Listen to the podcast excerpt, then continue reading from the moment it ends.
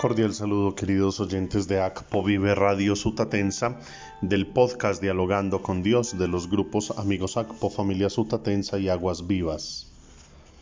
Sábado 25 de julio, elevamos nuestra acción de gracias a Dios por el cumpleaños de Diana Agudelo Rojas, que el Señor la bendiga y la acompañe siempre y le permita una vida en plenitud y santidad. Oramos por las intenciones y necesidades, salud física y espiritual de Cruz Elena Villamil, de su esposo don Carlos y de toda su familia, de Gladys Giraldo, de León Marín en Dos Quebradas Risaralda, de Luz Elena Vargas en Nueva York, de María de los Ángeles Murcia, de Mercedes Galán, Mercedes Oliveros y Olivia Zavala en Cali celebra la iglesia la fiesta de Santiago Apóstol. Meditamos el Evangelio según San Mateo en el capítulo 20, versos 20 al 28.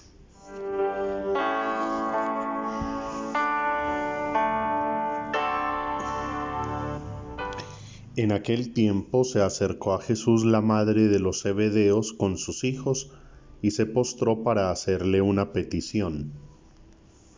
Él le preguntó, ¿qué deseas?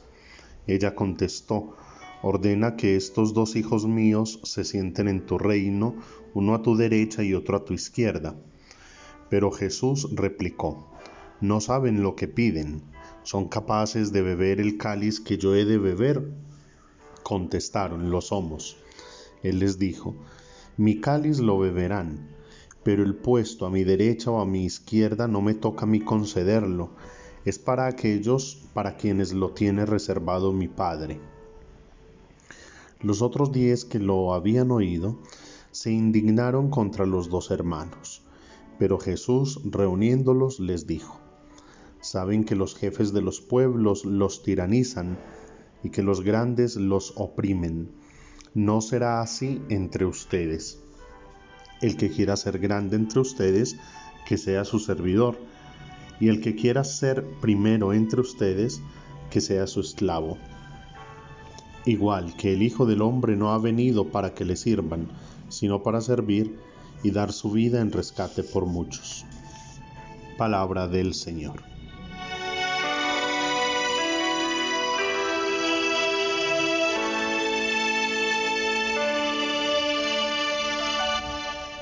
Queridos oyentes, es importante que nosotros demos una mirada a esta vida de Santiago, hijo de Zebedeo, hermano de Juan, compañero de Pedro y Andrés en la pesca. Antes de seguir a Jesús, eran pescadores en el lago de Genezaret y se habían acercado a Juan el Bautista para escucharlo. Junto con Pedro y Juan fueron testigos de la transfiguración y también de la agonía del Señor Jesús. Y resulta que hemos escuchado en el Evangelio cómo la mamá intercede por él y por su hermano, pidiéndole a Jesús unos puestos que, según los estudiosos, indican también unos cargos o unas tareas.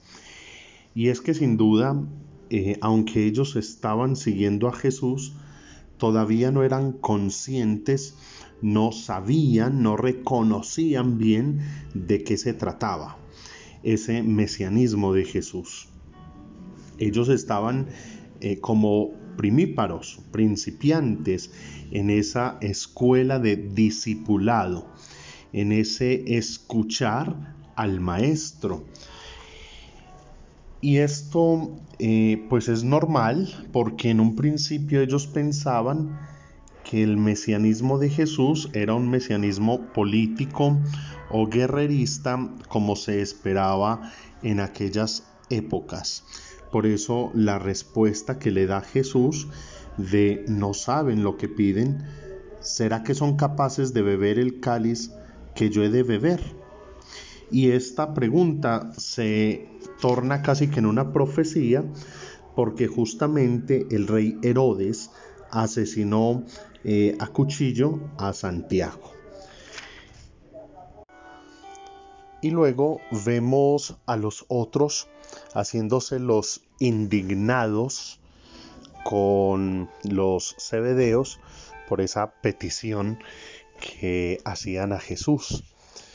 Pero quién sabe si se indignaban de corazón o simplemente sentirían esa envidia humana de estos porque están pidiendo puestos y todos queremos tener como un lugar importante al lado del maestro. Y ahí es cuando Jesús les da una gran lección que va a marcar la vida y la hoja de ruta de todo cristiano, especialmente de todo apóstol y de todo evangelizador. El servicio.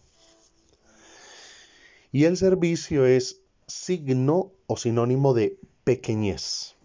Solo sabe servir aquel que se sabe pequeño y humilde. La soberbia, el orgullo, no nos permite servir, porque de hecho la misma palabra nos remite como a, cierta cuestión bajita, como a cierto grado de inferioridad. Pero a eso es a lo que nos invita Jesús, a ser servidores, servir al hermano. Pero entonces, después de todo el proceso de vida y de aprendizaje de Santiago con Jesús, después de haber sido testigo de su muerte y de su resurrección, después de haber recibido al Espíritu Santo en Pentecostés, ya lo vemos con una conciencia clara y precisa de su llamado, de su misión y de su opción de vida. La primera lectura es tomada de los Hechos de los Apóstoles en el capítulo 5 y eh, retoma como varios versículos, el versículo 12 y del 27 al 33. Y nos dice que los apóstoles daban testimonio de la resurrección del Señor Jesús con mucho valor y hacían muchos signos y prodigios en medio del pueblo. Ya Santiago ya los apóstoles no están buscando puestos, no están buscando lugares de honor, privilegios, están haciendo aquello para lo cual fueron convocados, dar testimonio de la resurrección de Cristo, salir a anunciar que el Señor está vivo, que Él tiene poder, que Él puede sanar, liberar, restaurar vidas, restituir la dignidad humana, perdonar los pecados. Pero, como no es tarea fácil ni sencilla, en esa palabra de los hechos de los apóstoles vemos que las autoridades les prohibían anunciar el Evangelio de Jesús. Y la respuesta de ellos siempre fue muy sabia. Hay que obedecer a Dios antes que a los hombres. Y a pesar de las vicisitudes, de las persecuciones, de las amenazas y las dificultades, ellos nunca dejaron de anunciar. Hasta que, como en el caso de Santiago, y se los mencioné hace un momento, murió en el martirio. Murió dando la vida ya no por buscar puestos, sino por haberse hecho un servidor de sus hermanos. ¿Cuál servicio? El servicio más grande que se le puede ofrecer a otra persona. Anunciarle que Jesús es el Señor. Y con esto yo quiero hacerles una invitación. Queridos oyentes, la conversión es un proceso. No nos desanimemos. Porque es que hay muchas personas que dicen, bueno, pero es que yo ya abracé el Evangelio de Jesús, yo ya acepté al Señor en mi vida, pero sigo pecando. En mi familia se siguen presentando dificultades. Mi familia sigue siendo un caos. Todavía no soy capaz de controlar mi ira. Todavía no soy capaz de corregir tal defecto. ¿Sí? Es normal. Porque es que esto no es una cosa de la noche a la mañana.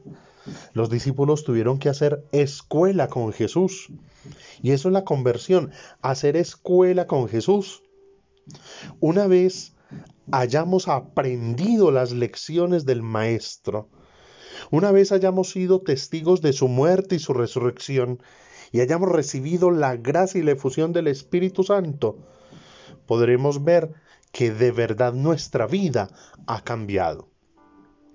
Pero no como un acto mágico, no de la noche a la mañana, sino con el tiempo, un proceso.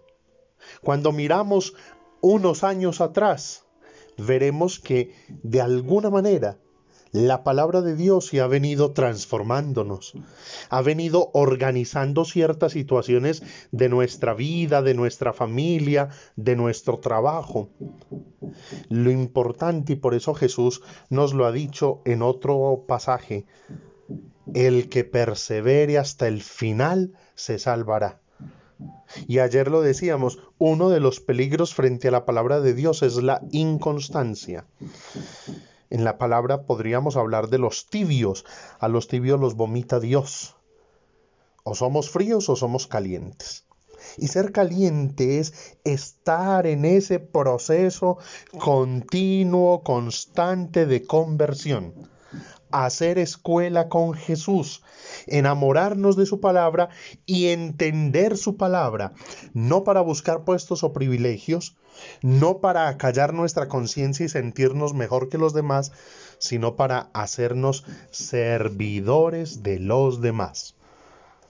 Ese sería como el signo de una persona que de verdad está en camino y en escuela con Jesús su capacidad de servicio. Por eso pidámosle al Señor que nos ayude y nos dé la gracia de comprender, así como lo hizo Santiago, así como lo hicieron sus apóstoles, el llamado, la invitación al servicio y a anunciarlo a Él vivo, resucitado y presente en medio de su pueblo.